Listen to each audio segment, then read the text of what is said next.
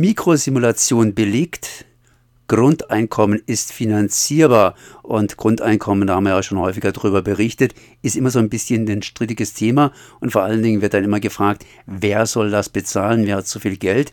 Aber im Grunde genommen gibt es da eine Studie darüber. Und das hat das Institut, also das Deutsche Institut für Wirtschaftsforschung in den Jahren 2022, 2023 irgendwie zusammengefriemelt, dass sogar 75 Prozent sich praktisch refinanzieren würden. Das heißt nichts anderes als könnte sein, dass sowas unter Umständen machbar ist. Und ich habe jetzt hier die Miriam Wirz am Apparat und die kann uns das Ganze ein bisschen besser erläutern, um was es sich überhaupt dreht. Erstmal herzlich willkommen. Ja, vielen Dank. Hallo. Ähm, Grundeinkommen überhaupt, über welches Grundeinkommen reden wir? Kannst du das irgendwie so ein bisschen eingrenzen? Weil da gibt es ja auch die verschiedensten Sachen und wir müssen jetzt nicht so weit ausholen, aber irgendwie, was für ein Grundeinkommen meinst du jetzt hier mit diesem Grundeinkommen? Ja, das ist äh, eine sehr gute Frage, weil wenn Grundeinkommen gesagt wird, meinen gefühlt immer alle was anderes. Und wir reden von einem Grundeinkommen, was bedeutet, dass alle Menschen über 18 Jahre 1200 Euro am Monatsanfang bekommen und alle unter 18 600, die Hälfte davon. Über dieses Modell sprechen wir jetzt. Und das ist irgendwie finanzierbar. Was heißt irgendwie finanzierbar? Wo sind die Knackpunkte? Beziehungsweise über welche Größenordnung reden wir denn überhaupt bei so einer Finanzierungsgeschichte? Wir in Deutschland haben ja immerhin so etwa, sagen wir mal, 80 Millionen Menschen. Das sind einige jung, die kriegen nur die Hälfte, habe ich jetzt gerade eben gehört, und andere würden dann praktisch die 1200 kriegen.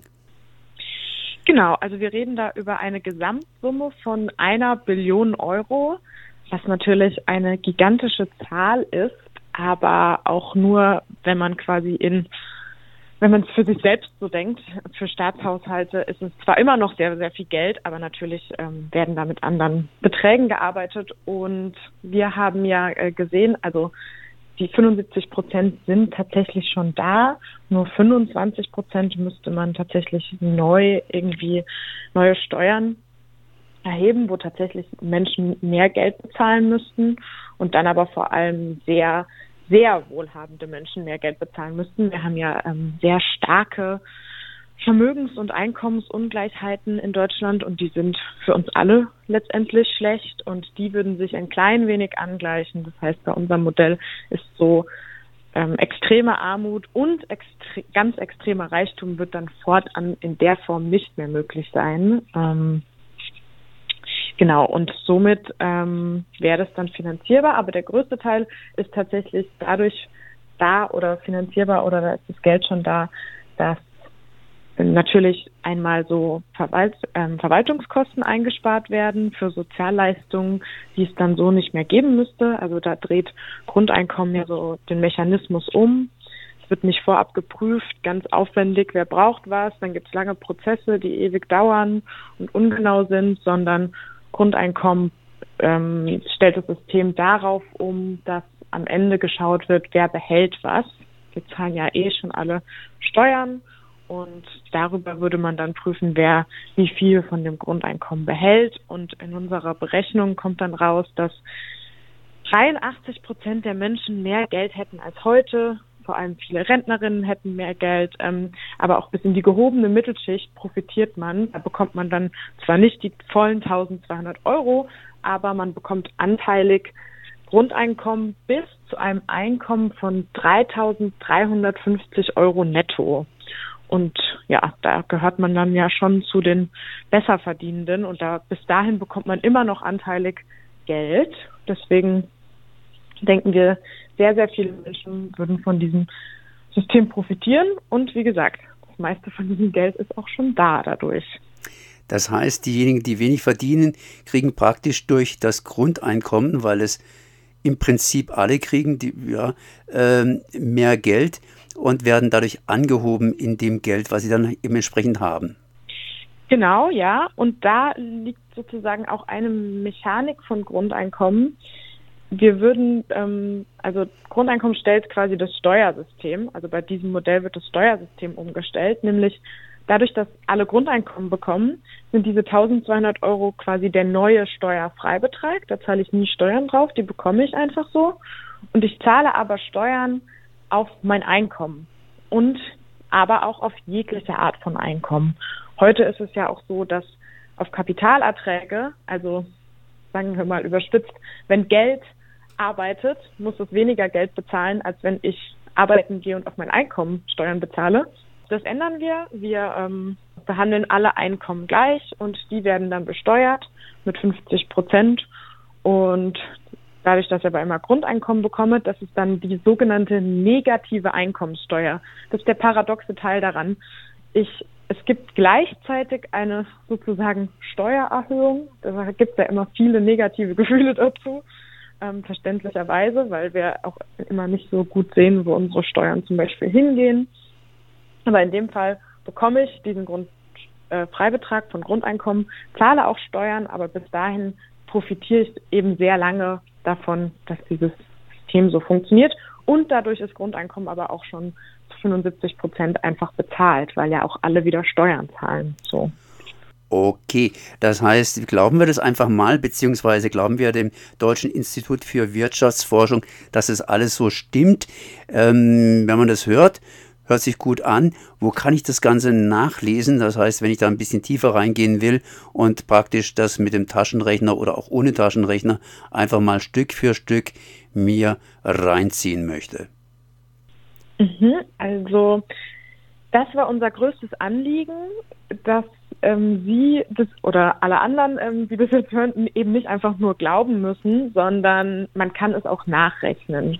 Wir haben aus der Mikrosimulationsstudie vom DIW, die können Sie natürlich auch nachlesen ähm, beim DIW, wir haben sie auch auf unserer Seite verlinkt, da hat der Steuerexperte Stefan Bach einen langen Bericht dazu geschrieben, wie das so alles funktioniert. Das ist natürlich also wenn man daran interessiert ist, kann man das auch gerne lesen, aber wir haben eben die Ergebnisse auch übersetzt in einen Modellkonfigurator, in einen Modellrechner, in dem ich sehe Steuersystem heute und was passiert, wenn ich Grundeinkommen einführe.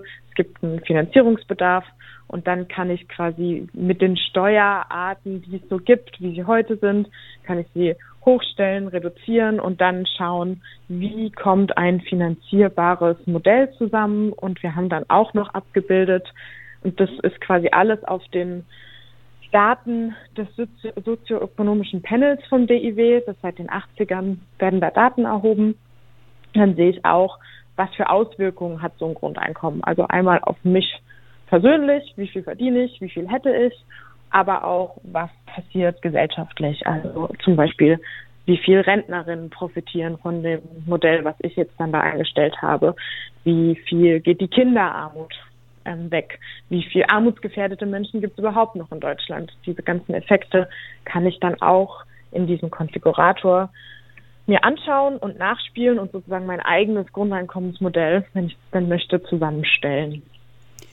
Okay, jetzt mal ein paar ketzerische Fragen. Vorhin wurde ja gesagt, es gibt so viele Reiche hier in Deutschland und äh, ja, die könnte man ja ein bisschen melken. Nur einige dieser Reichen hauen ja praktisch ab und werden dann irgendwie Wahlschweizer beziehungsweise sonst irgendwie was anderes. Und auf der anderen Seite wandern ja irgendwelche Menschen hier ein und äh, ja, das heißt, äh, da sehen einige Leute schlicht und ergreifend Probleme. Wie kriegt man denn sowas in den Griff? Ist unsere Gesellschaft bereit für ein Grundeinkommen? Weil dann muss sich ja auch einiges am Denken generell ändern. Mhm, das ist total richtig. Also ich glaube, mit einem Grundeinkommen würde sich viel am Denken ändern. Zum Beispiel, dass wir eben unseren Mitmenschen auch gönnen würden, erstmal genug zu haben weil mir auch selbst das zugestanden wird. Und ich glaube, das ist schon ähm, eine, eine vertrauensvollere Art, ähm, gesellschaftlich zu denken. So zumindest die Annahme. Und genau, also die die ähm, Vermögenden, die Vermögendsten, die wollen wir natürlich nicht melken. Die gehören natürlich auch zum Wirtschaftsstandort Deutschland und da natürlich ist uns bewusst, kann man jetzt nicht irgendwie auf mit einer Vermögenssteuer von 10 Prozent oder so reingehen. Und deswegen haben wir ja auch das mit dem DIW zusammen gemacht, weil da gibt es viele Berechnungen und Paper abweichen, hm, Steuerhöhen, da wie viel, wie man es so schön nennt, Kapitalflucht stattfinden würde. Aber zum Beispiel hatten wir bis 97 auch eine Vermögenssteuer und die wurde dann abgeschafft und es gibt so einen Mix der heißt ausgeglichener Mix, da würde die Vermögenssteuer tatsächlich nur um ein Prozent überhaupt erst wieder eingeführt werden und auch erst ab einem Vermögen von einer Million Euro. Das kann man sich natürlich auch selbst konfigurieren, aber da ist sozusagen, da liegt ein Wert, wo man sagen könnte, da könnte, das ist realistisch, um ein Prozent eine Steuer auf Vermögen zu erheben und erst ab einem Vermögen von einer Million Euro. Das heißt, hier geht es wirklich nur um die obersten zwei Prozent so und die profitieren ja auch davon, dass es nicht mehr diese extremen Ungleichheiten gibt. Also desto ungleicher Länder sind, sehen wir zum Beispiel auch im internationalen Vergleich, desto ähm, schlechter geht es auch ganzen Gesellschaften. Und wir leben ja alle in dieser Gesellschaft. Und es gibt ja zum Beispiel auch sowas wie ähm, Tax Me Now, wo sich vermögende Menschen zusammenschließen und sogar fordern, mehr besteuert zu werden, weil das eben mal der Mechanismus unseres Staats ist, wie ähm, Ungleichheit auch entsteht oder eben auch nicht entsteht. Und es gibt ja einfach Menschen, die sagen, bitte besteuert uns mehr, weil wir dann einfach eine geringere Ungleichheit haben. So. Was ist es eigentlich mit den Arbeitskräften? 1200 Euro im Monat kriegt man für Umme und wenn man nichts macht, dann kriegt man immer noch 1200 Euro. Ansonsten wird ein bisschen was abgezogen von der Sache. Sprich, äh, wir brauchen ja Arbeitskräfte für alle möglichen Arbeiten. Und äh, ja, wenn sich jetzt Leute sagen, na, mit 1200 komme ich irgendwie hin und wir haben dann einen großen Entzug von Arbeitskräften. Genau, also wie Sie sagen, wir brauchen ja Arbeitskräfte. Es fehlt ja an vielen Stellen Fachkrä nicht nur Fachkräfte, sondern allgemein. Und Grundeinkommen reduziert ja nicht den Arbeitsanreiz, sondern im Gegenteil. Also wenn heute Menschen zum Beispiel hierher kommen, können wir oft gar nicht arbeiten, also auch wieder keine Steuern zahlen.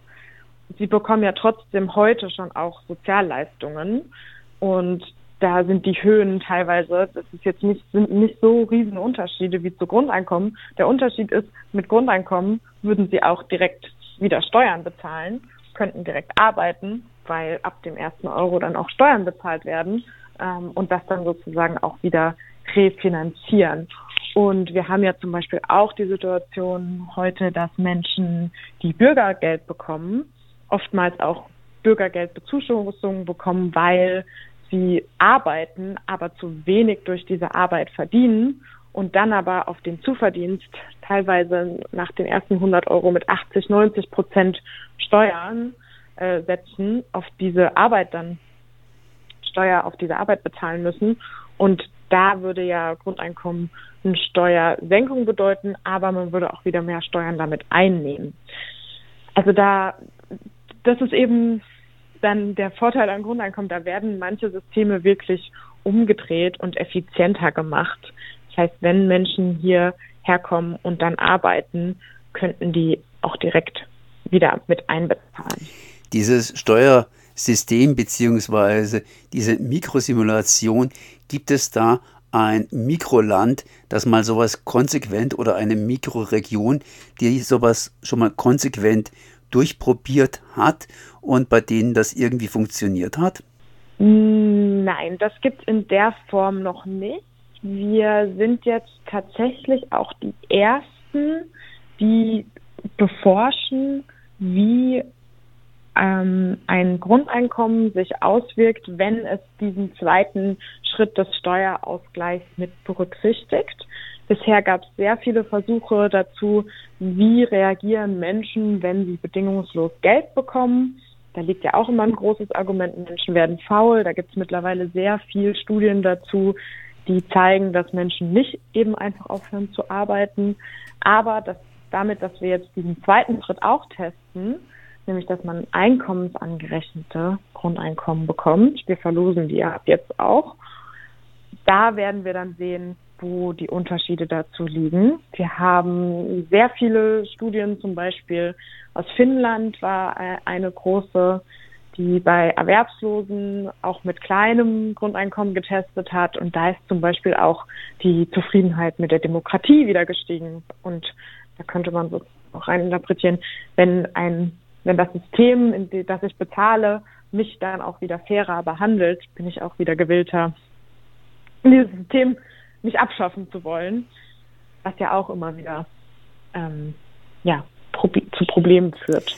Mit anderen Worten, Fazit der ganzen Geschichte, wir haben da eine Mikrosimulation vom Deutschen Institut für Wirtschaftsforschung, das sich ganz, ganz positiv oder recht positiv zum Thema Grundeinkommen stellt. Wir haben einige Experimente, die laufen bereits und noch einige Untersuchungen und da könnte sich in Zukunft etwas bewegen. Welche Parteien unterstützen denn augenblicklich so generell das Grundeinkommen?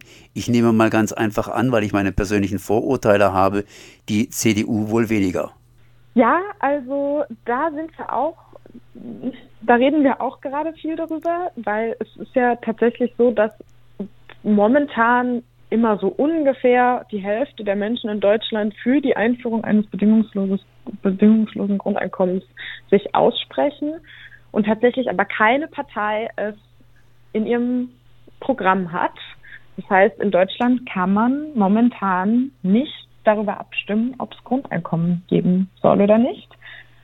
Und wir haben theoretisch und das ist auch das, was bei dieser DW-Studie rausgekommen ist. Es ist finanzierbar auf vielen verschiedenen Wegen und es gibt sehr viele verschiedene politische Wege, das zu tun. Also zum Beispiel treten ja auch eher aus der liberalen Ecke immer Menschen mal wieder für so Konsumsteuern, Mehrwertsteuern ein. Ähm, das kann man dann auch bei uns simulieren. Also theoretisch hat unser Konfigurator, könnte sich jede Partei das Modell zusammenstellen, was ihren Wählerinnen am nächsten ist und das dann aufnehmen. Das äh, hoffen wir natürlich, dass das passiert, dass man auch mal wirklich darüber abstimmen kann. Weil momentan ähm, kann, man das in Deutschland nicht. Das heißt, ich mache jetzt schon ein Gespräch, das ist auch schon ein bisschen länger, äh, hat auch schon ein bisschen länger gedauert. Ich möchte dich ganz einfach verabschieden, Miriam, weil du hast sicherlich auch noch viele Sachen zu tun. Zumindest kann man sich wieder mal gründlich mit Grundeinkommen auseinandersetzen, auch mit dieser Simulation oder andersrum ausgedrückt, beim Grundeinkommen ist mal wieder einiges im Gange. Auf jeden Fall, Miriam, ich danke mal für das Gespräch. Ja, vielen Dank Ihnen und schönen Tag noch. Und natürlich hier Miriam Wirz ist hier vom Verein Mein Grundeinkommen und da gibt es natürlich, wenn man das einfach ausgoogelt, entsprechend mehr Informationen.